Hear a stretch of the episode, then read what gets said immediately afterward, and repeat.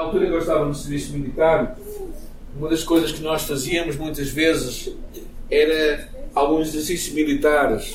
E claro que eu estava, fiz, ainda que fizesse o curso de comandos, foi num ambiente de paz, num, num ambiente de guerra. Por isso, graças a Deus, nunca estive em ambientes hostis, não é? Mas nós fazíamos vários exercícios.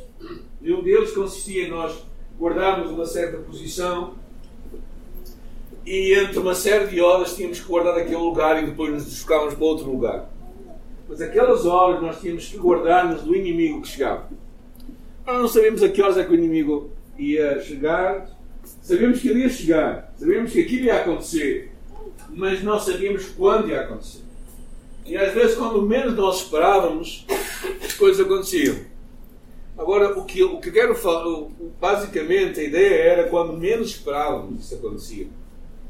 E eh, o apóstolo João, nós começámos uma série na carta, na primeira carta de João, há duas semanas atrás, hoje estamos na terceira mensagem, e ele falava, o tema que ele hoje toca, na primeira carta de João, capítulo 2, é o tema da vinda de Jesus.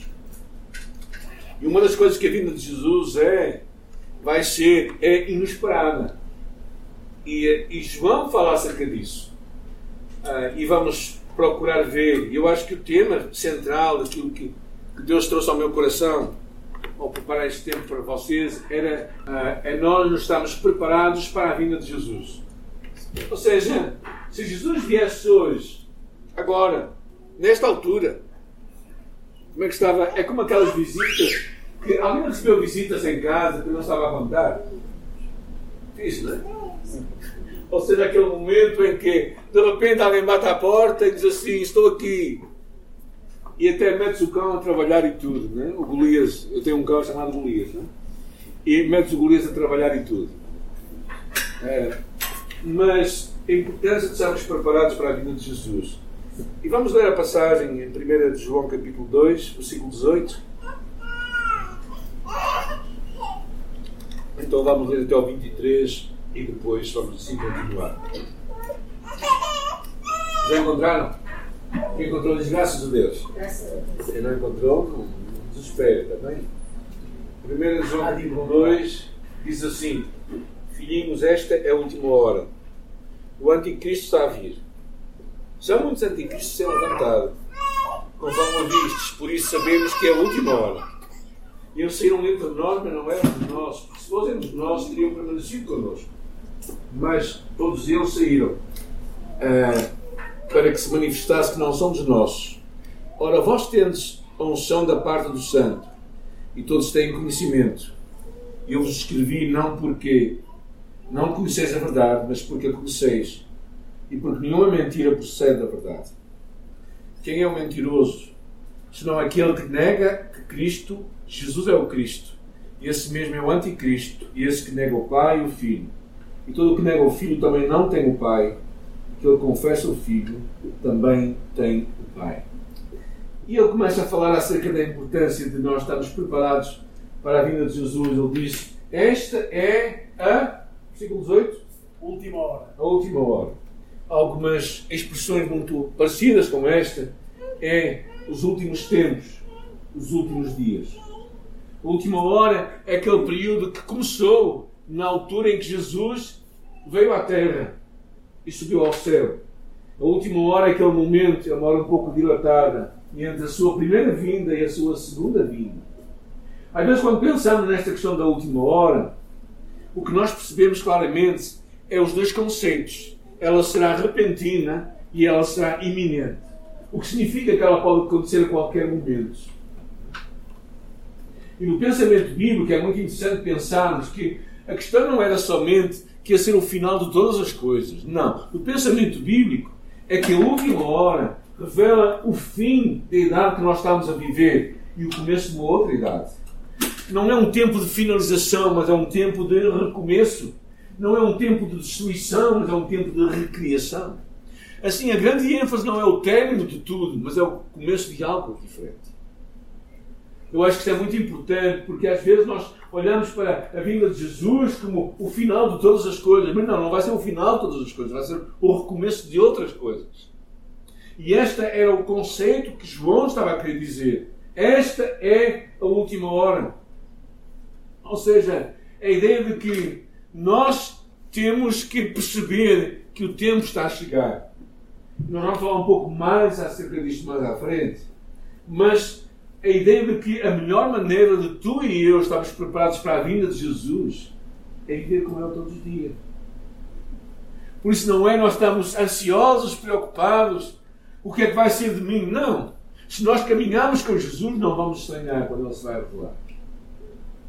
Ah, e é esta a mensagem que Ele está a falar. Este, o cristão tem que estar alerta, esperando a sua segunda vinda. Jesus claramente falava disto no seu sermão profético quando ele falou acerca da parábola das virgens, quando elas saíam e algumas esqueceram-se de levar azeite e a noite veio e o noivo veio e elas não estavam preparadas.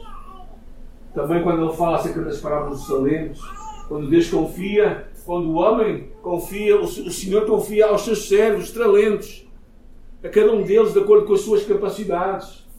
E depois, mais quando ele volta, eles não sabiam quando é que ele ia voltar, ele vai pedir contas dos talentos.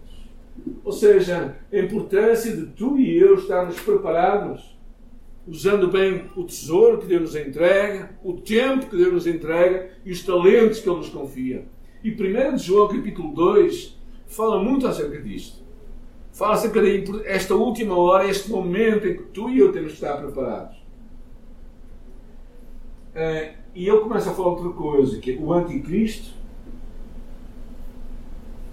o que é que diz ainda a vossa Bíblia? O Anticristo está a vir, mas também diz a seguir: e muitos anticristos já se têm levantado. Então, às vezes nós pensamos que o anticristo é só aquela figura que a Bíblia fala em Apocalipse, mas não. É interessante que essa palavra anticristo, é, a palavra anti no grego significa contra ou em lugar de. O que significa que o anticristo é alguém que se levanta em lugar de Cristo. E na verdade nem tem que ser uma pessoa. O que basicamente, num certo sentido, tem que ser qualquer coisa que tira o lugar de Cristo. Então o anticristo não é somente uma pessoa, mas é alguém que toma o lugar de Jesus. Alguém que se opõe a Cristo como Senhor. Alguém que de alguma forma retira o nosso amor por Ele. E o, o, o apóstolo João fala acerca disto. Já muitos anticristos já vieram, então sabemos que é a última hora. Hoje, cada vez mais, vemos no meio, também no meio religioso, né? pessoas que chamam tanta atenção para si e tão pouca atenção para Jesus.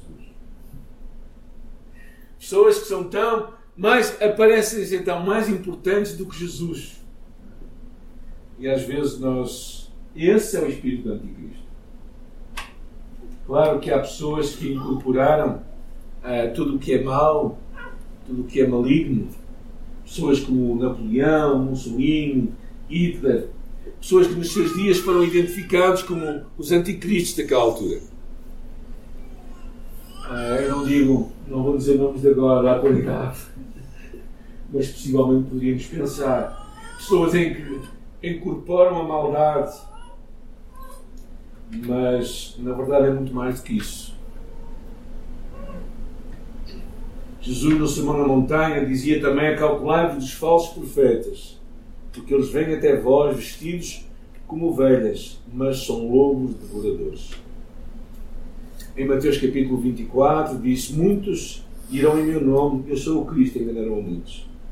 Levantar-se-ão muitos falsos profetas e enganarão muitos. O apóstolo Paulo, lá em Atos capítulo 20, que eu pusei a passagem, diz: Porque eu sei isto, que depois da minha partida entrarão no meio de vós lobos cruéis, que não pouparão o rebanho. Está a falar isto para quem? Para o mundo lá fora? Para quem Paulo estava a falar? Para a igreja. O que significa que na igreja, e não é da igreja, muitas vezes se levantarão pessoas que, em vez de apontarem para Cristo, afastam de Então, o apóstolo João, no capítulo 4, dá-nos uma advertência. Alguém pode ler o versículo 1? 4, 1. 1 de João 4, 1. Amados, não ir a todo Espírito, mas provai se os Espíritos vêm de Deus. Porque muitos falsos profetas têm saído pelo mundo. É, e ele aqui fala uma coisa, diz assim, não acrediteis em qualquer espírito, mas provai. Há pessoas que ouvem as mensagens na internet, no YouTube, que acham que é tudo verdade. Há pessoas que ouvem qualquer tipo de pregador e acham que se ele tem muita gente a seguir é porque deve ser verdadeiro. E não há coisa mais enganosa do que isso. E o que está aqui a falar é que nós precisamos de provar, de ver, ou seja, de aprendemos a ser criteriosos naquilo que nós ouvimos e quem ouvimos. Por isso é que lá em 1 São Licenço diz: examinai todas as coisas. Ou seja, o facto de alguém ter, ser muito popular não significa que ele é verdadeiro. O facto de ele ter muitos seguidores não significa que isso é tudo.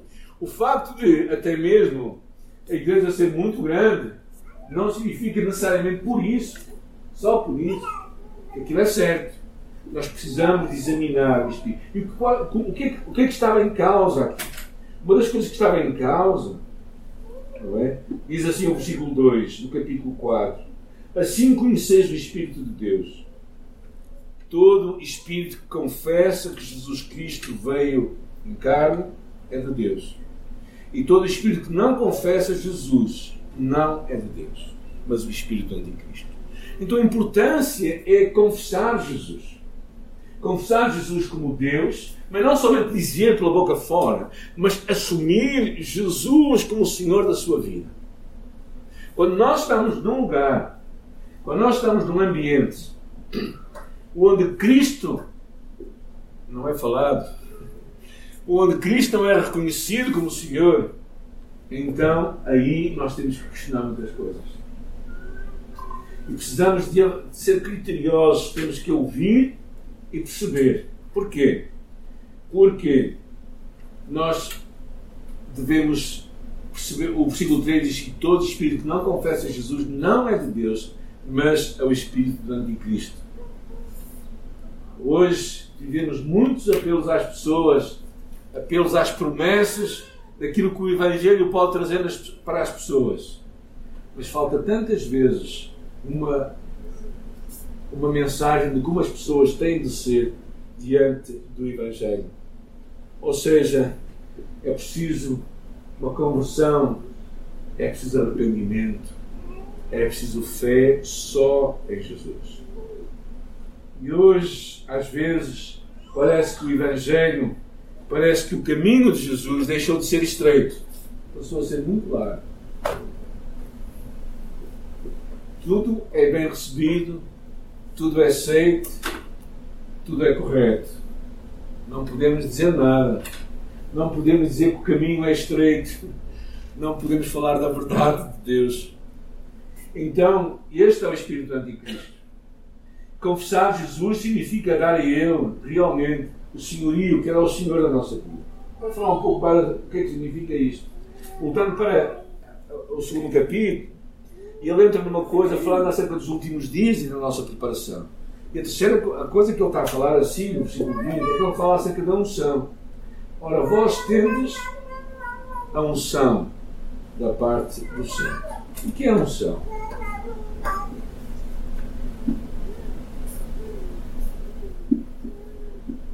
No Velho Testamento, o que é que era a unção?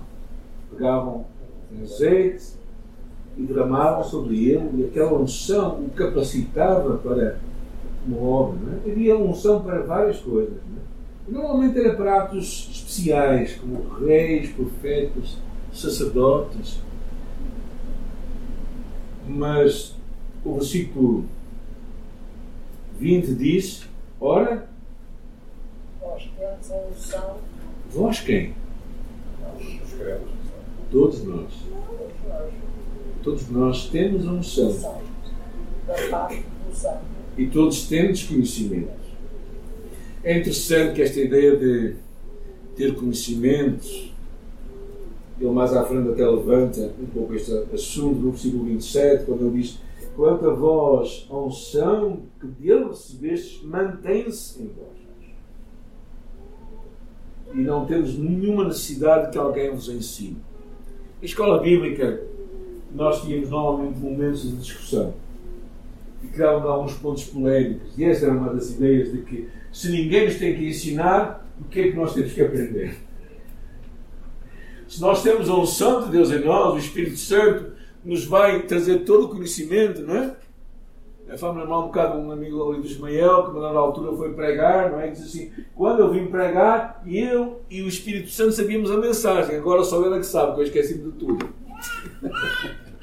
Ou seja, o facto de nós termos a unção de Deus sobre nós, a presença do Espírito Santo, eu penso que a presença do Espírito Santo funciona, e também é interessante percebermos que normalmente a unção vinha sobre para um propósito, mas depois retirava-se.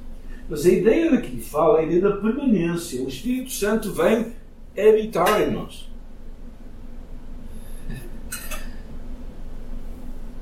Eu não sei se vocês conseguem imaginar isto, mas o Deus que criou os céus e a terra, o Deus que fez tudo acontecer com a sua boca, o Deus que disse aos cegos: vê, aos cegos ouve, o Deus que alimentou multidões, habita em nós. Um som do Pai e um som do Filho, fala aqui. E eh, ao pensar nisso, eu acho que é tanto que nós temos que valorizar isso. Esta habitação permanente. Agora, o que é claro é, é que esta unção é que nos traz esta esta capacidade de conhecermos este Deus. E ela permanece em nós. E eu penso que o Espírito Santo funciona tantas vezes como, como um indicador do que é certo e do que é errado. E quando eu penso no Espírito na palavra, eu vejo sempre como duas avenidas que estão paralelas, que não vão em direção diferente. Ou seja, eu não vejo o Espírito a dizer uma coisa e a palavra a dizer uma outra. Eu tenho estado com muita gente que, que faz as piores asneiras na vida. E quando eu falo que a palavra de Deus diz, elas dizem: Ah, eu estou bem no meu espírito, eu não me sinto culpado. Pois o espírito que está nela não é o espírito de Deus. Eu, eu, temos falado com pessoas, às vezes, que, por exemplo, entram em rupturas no seu casamento vivem em adultério, têm relações com outras pessoas e dizem assim: Ah, eu estou em paz. Pois, posso ser em paz, mas não é paz de Deus. Porquê? Porque a palavra tem muitas coisas que são inquestionáveis. Se há coisas que, claro, são pessoais e, Deus vai falando a cada um, há coisas que não podemos questionar. Há coisas que não podemos questionar. Às vezes, quando quando estamos na preparação para casamento com algumas pessoas de dizem assim, alguns pensam assim: bem, já que eu vou casar com esta mulher e ela vai casar comigo, porquê é que nós não podemos ter relações sexuais antes do casamento? Qual é o mal disso? O mal é que a Bíblia diz que devemos esperar pelo tempo certo. Ah, mas eu estou em paz, pastor. Pois. O meu espírito está tranquilo. Pois o teu espírito está, mas o Espírito Santo não está tranquilo, porque a palavra de Deus fala outra coisa. O Espírito e a palavra caminham juntos. E o Espírito, basicamente, o que faz, quando penso nesta palavra, que a unção está em nós e nos ensina toda a verdade, é como se fosse um clique. Sabes, aquelas, aquele momento em que tu estás a fazer as neiras e de repente sentes-te incomodado. É Deus a sussurrar ao teu espírito, não é esse caminho. E precisamos de ouvir os sussurros de Deus para nós. Precisamos de ouvir Deus falar connosco pelo seu Espírito. Precisamos de ouvir ah, como Ele a falar connosco, vai por aí, não vais por aí. Por isso, cada dia, quando tu e eu começamos o dia, precisamos de dizer: Deus, eu estou aqui para ouvir o teu Espírito, para caminhar na tua palavra, para cumprir os teus propósitos. Porquê? Porque a unção está em nós. E ela nos guia em toda a verdade. E tantas vezes eu acho que Deus vai falando connosco e nos mostra que nós estamos errados e nós vamos empurrando para baixo o que Deus não. E é por isso que a palavra de Deus fala lá: não apagueis o espírito, noutras passagens, não entristeceis o Espírito com o qual foste selados. Ou seja, parece que de alguma forma, tu e eu, através das nossas escolhas, quando desobedecemos a Deus, o Espírito Santo que está em nós fica triste. E na verdade não só fica triste, mas fica, diz aqui, apagado. Sabes o que é? É aquela fogueira que estava atrás e que deixou de ter fogo, mas estão lá as brasas. Não deixou de ser fogueira. Mas o fogo está lá por pouco. Isso é apagarmos o Espírito. E nós precisamos de. Também precisamos de ouvir. Porque a unção está em nós. E a partir do versículo 24, ele fala da importância de nós permanecermos na palavra e no Espírito. E ele diz a seguir: Portanto, permaneça em vós o que desde o princípio ouvistes. Se em vós permanecer o que ouvistes desde o princípio, também permanecereis no Pai e no Filho. Esta é ideia de permanecer fala a ideia de que João falava lá: Se alguém me ama, guardará a minha palavra, e meu Pai o amará, e viremos para ele e faremos nele morada. Esta ideia de que nós deixamos que o Espírito Santo guie a nossa vida, permaneça em nós. Nos valores da nossa igreja é centralidade bíblica, move-nos o desejo de viver de acordo com a palavra de Deus, que é a nossa regra de fé e prática. Não é o que nós sentimos, não é o que nós vemos à nossa volta, não é o que nós pensamos, é verdadeiramente o que Deus fala para a nossa vida. Não sei se alguma vez vocês, ah, vocês tantas vezes, e eu conduzo, e certamente há vezes que eu não vejo, não vejo alguns sinais, não estou atento a algumas regras. E se a polícia me parar lá à frente, não é? eu posso dizer, mas eu não vi. Eu não me senti culpado. Mas a verdade é que eu fiz. Eu fiz a geneira. Eu não fiz as coisas certas. Não é? E a palavra de Deus funciona assim. A palavra de Deus é inquestionável. É? E às vezes nós, nós tentamos, nós não percebemos o quanto. E por isso é que ele fala aqui no versículo 24: permaneça o que desde o princípio ouvistes. Há tantas coisas que às vezes nós esquecemos. Por exemplo, o facto de que tu e eu somos amados por Deus. Que não importa a nossa raça, não importa o nosso género, não importa a nossa classe social, nós somos amados por Deus. Nós temos valor, não importa a nossa história. O que nós passamos, o que nós deixamos de passar, não importa. Deus nos ama e temos valor aos seus olhos. E essas são verdades que não mudam. E tantas vezes, porque a nossa batalha, o apóstolo João sabia disso. Versículo 26, ele diz: Eu vos escrevo estas coisas tendo em vista os que vos querem enganar. A nossa batalha é uma batalha na nossa mente. E Deus quer dar vitória sobre isso. A vitória passa por conheceres e por viveres que a palavra te dá. Permaneceres. Permaneceres em Jesus. Esta palavra permanecer acontece muitas vezes neste versículo. No versículo 24, para que permaneça em vós. Versículo 24, se em vós permanecer. 24 ainda, também permanecereis. E depois, mais à frente, ele volta a falar do permanecer. A ideia de permanecer significa uma ideia de continuidade. Nós estamos com Deus. Nós ouvimos Jesus. E depois ele fala algo muito interessante. Versículo 28. Alguém pode ler o versículo 28, por favor? Portanto, meus filhos, continuem unidos a Jesus, para que quando Ele aparecer estejamos cheios de confiança e não tenhamos de passar pela vergonha de nos encontrarmos longe dele no dia da sua vinda. Permanecei firmes em Jesus para que não fiquemos envergonhados. Já foram crianças? Você? Todos. Já aconteceu alguma vez que os vossos pais entraram em casa e vocês estavam a fazer o que não deviam? O que vocês sentiram? Foi o que está a falar aqui. o que está a falar é permaneçam em Cristo para que não fiquem envergonhados. É interessante, a primeira coisa, muito bonito é, agora, filhos. É uma forma muito carinhosa que João dirige-se à igreja, às vezes filhinhos, outra vez amados, permanecer.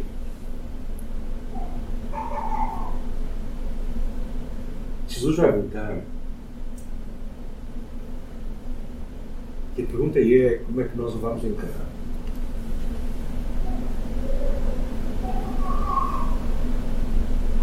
Como é que nós vamos olhar para os seus olhos? Como é que nós esperamos? O que é que ele nos vai dizer? Na parábola dos talentos, o Senhor confere a cada um de acordo com as suas capacidades e sai embora. E passado muito tempo volta, diz a Escritura, Mateus capítulo 21 e 25. E quando ele volta, ele pede, pede os resultados do seu trabalho. E um deles tinha medo. Não entrega nada, volta ao seu senhor, não sei o que tinha guardado. E o senhor lhe perguntou, e, eu disse, e ele me disse: Eu guardei isto porque eu sei que tu és mau. O senhor lhe diz assim: Não sabendo quem, quem eu sou, não poderias anunciar para isso. E diz que lancei-o no tormento de alguma forma, o que João está aqui a querer-nos encorajar não é que nós tenhamos medo da nossa salvação, que nós a vamos perder. Eu não acredito nisso. Há uma palavra de confiança, diz permanecer nele para que tenhamos confiança. Ou seja, nós não temos que viver inseguros da nossa fé. Nós não temos que pensar assim: ah, será que eu vou ser salvo? Será que eu não vou ser salvo? Hoje, sim. Amanhã, não. Há muita gente que vive assim. A salvação não vem das obras para que ninguém se glorie, não é? Mas vem da fé em Jesus Cristo. Na altura em que tu depositas a tua fé em Jesus, então não há razão para tu teres medo. Mas claro, há um grande aviso que vem também da palavra do apóstolo Paulo, que diz que todos nós, segundo as Coríntios fala, todos nós vamos comparecer perante o tribunal de Cristo para receber de acordo com as obras que nós tínhamos feito. Então Deus nos vai pedir resposta das nossas obras. Deus nos vai perguntar o que é que tu fizeste com a tua vida, como é que tu me serviste, como é que tu me amaste, como é que tu demonstraste o amor que tens para comigo. Ah, Senhor, eu, eu, se, se, se a salvação fosse simplesmente um, passaporte para entrar no céu, na altura em que ele te entrega o passaporte, tu já podias ir. Vocês alguém quer ir para o céu agora? Talvez não, não é? Tá, podemos estar preparados, mas não quer dizer necessariamente temos que ir agora, não é? Mas é interessante que fala também em carta aos Coríntios, diz se permanecer, reparem bem, se permanecer a obra de alguém sobre o fundamento edificou, e esse receberá galardão. Mas se a obra de alguém se queimar, sofrerá ele dano, mas esse mesmo será salvo. Todavia, como que através do. O que o apóstolo Paulo está-nos a querer ensinar é que nós podemos, a nossa vida, na verdade, podem ter obras que não agradam a Deus, ou obras que realmente não são muito, que não são motivadas por aquilo que é certo, o amor, obediência a Jesus. E por isso nós não vamos receber recompensa nós vamos ser salvos, sim, à rasquinha, diz aí, é? Como queimados, as nossas pestanas todas queimadas, não é? Salvos como que através do fogo. Mas o que está em causa, por isso não é a nossa salvação, o que está em causa é a nossa recompensa. E é nisto que o apóstolo João estava a falar. Ou seja, filhinhos, permanecei nele, permanecei em Jesus, para que não sejamos envergonhados. Para que Cristo não bata à nossa porta dizendo assim: sou eu, e nós dizemos assim, Senhor, agora não. Deixa mais um tempo. Vem mais tarde. E eu achei muito interessante o comentarista William Barclay diz: a melhor maneira de estar preparados para a chegada de Jesus é viver com Ele durante todos os dias. Se fizermos assim a sua chegada, não nos vai surpreender. Será simplesmente a entrada a uma presença mais próxima de alguém com quem vivemos por muito tempo. A melhor maneira de nos prepararmos para a chegada de Jesus é nunca nos esquecermos da sua presença. Eu acho que esta é a grande mensagem que o apóstolo João estava a falar, ao falar tantas vezes do permanecer. A ideia de que nós temos que estar junto a Jesus, para que quando Ele vier, nós não estranhemos, mas simplesmente o possamos receber. Ou seja, há claramente um santo descanso quando nós entregamos a nossa vida a Jesus, que seremos salvos a quanto da sua vida ou da sua ida até Ele. Mas ao mesmo tempo, versículo 29 diz: Sabeis que Ele é justo, sabeis também que todo aquele que praticar a justiça é nascido dele. Ou seja, a tua vida, a minha vida tem que ser coerente com a nossa identidade. Nós temos que viver como Cristo viveu, nós temos que andar como Ele andou. Nós temos que permanecer nele, nós temos que mostrar resultados. Se tu vais ao mar e se tu queres, e se a árvore é uma, uma macieira, o que é que tu vais querer tirar de lá? Não sabes, certo? Tu não, não vais querer tirar outras coisas. Se tu és cristão, se tu és filho de Deus, que é que tu esperas tirar da tua árvore? Deus. Os frutos do Espírito. Gálatas capítulo 5, 22, amor, gozo, paz, longanimidade, benignidade, fé, mansidão, temperança, domínio próprio. É isso que Deus espera tirar de ti. Deus não espera ir à tua árvore se tu és filho de Deus e tirar outra coisa a não ser isso.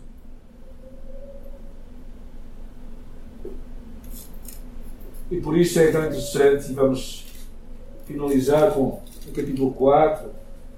Eu estou a misturar porque fala a mesma temática, do versículo 4 até o versículo 6. E lá há um grande encorajamento aqui para nós vivermos a vitória. Ele diz: Filhinhos, vós sois de Deus e tendes vencido os falsos profetas. 4, versículo 4. 1 João 4, 4. Filhinhos, vós sois de Deus e tendes vencido os falsos profetas, porque aquele que está em vós é maior do que aquele que está no mundo. A ideia para deixar a primeira coisa que é nós somos de Deus. Nós pertencemos a Deus, a quem nós pertencemos. Os cristãos irão resistir aos anticristos devido àquele que está em nós. E depender de Deus é o segredo para vencer as heresias ou qualquer inimigo cristão. Por isso é que é interessante a expressão que está a falar e tendes vencido o maligno.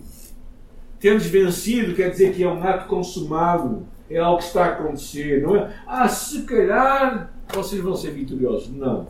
Vocês são vitoriosos. Por quê? Porque Deus está em vós e Deus é mais poderoso. O Espírito Santo está em vós. E eu volto outra vez, não é? Eles são do mundo, por isso falam como quem é do mundo. E o mundo os ouve. Nós somos de Deus. Quem conhece a Deus nos ouve. Quem não é de Deus não nos ouve. Aqui um contraste muito claro. Nós que somos de Deus, eles que são do mundo, nós temos um espírito de verdade, eles têm um espírito do erro, nós somos de Deus, eles são do mundo. Então a importância de nós pensarmos e ouvirmos a palavra de Deus falar connosco. Que nós somos de Deus e por isso somos vitoriosos. Temos a vitória. Saber quem nós somos, saber o que nós temos é chave para nós vivermos uma vida de vitória. Então o segredo não é nós termos medo. Quando nós pensamos em nos preparar para a vinda de Jesus, sabemos que ela está iminente, porque a própria natureza está a mostrar isto.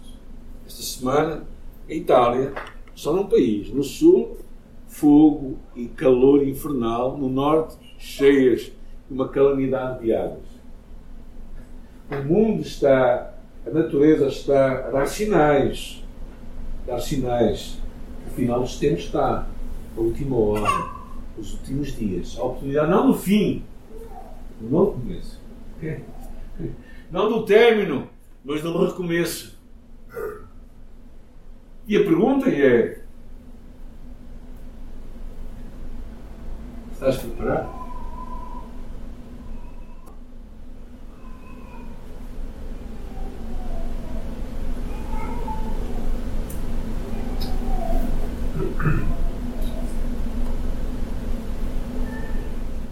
que às vezes nós pensamos que isto é. vai demorar muito tempo. Às vezes nós olhamos para a nossa vida. Ah, o meu pai morreu com 87 anos, por isso não tem noção.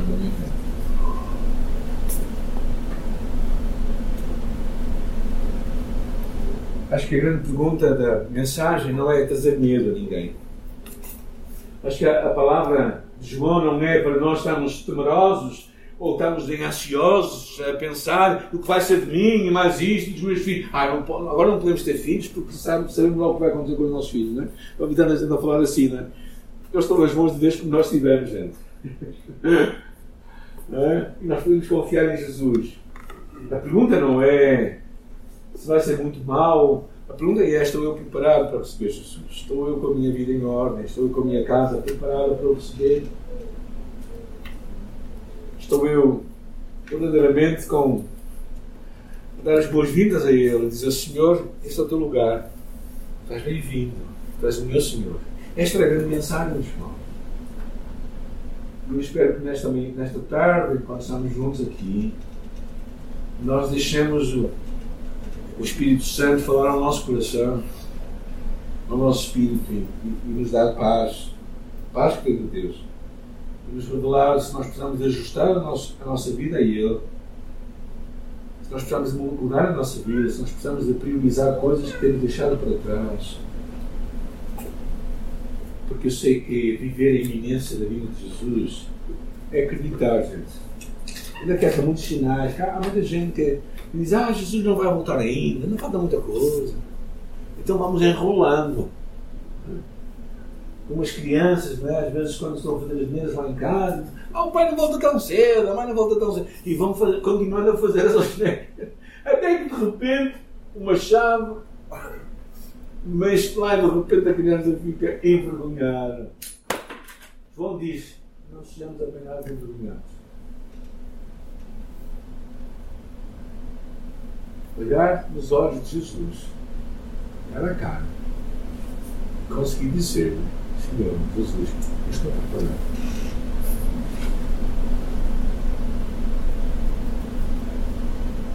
Posso dizer isso hoje?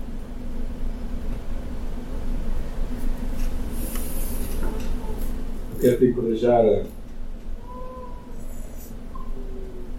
a deixar que a unção que está em ti, se tu és filho de Deus, se tu recebeste Jesus na tua vida, a unção de Deus está em ti. Sabes o que está a acontecer nesta hora?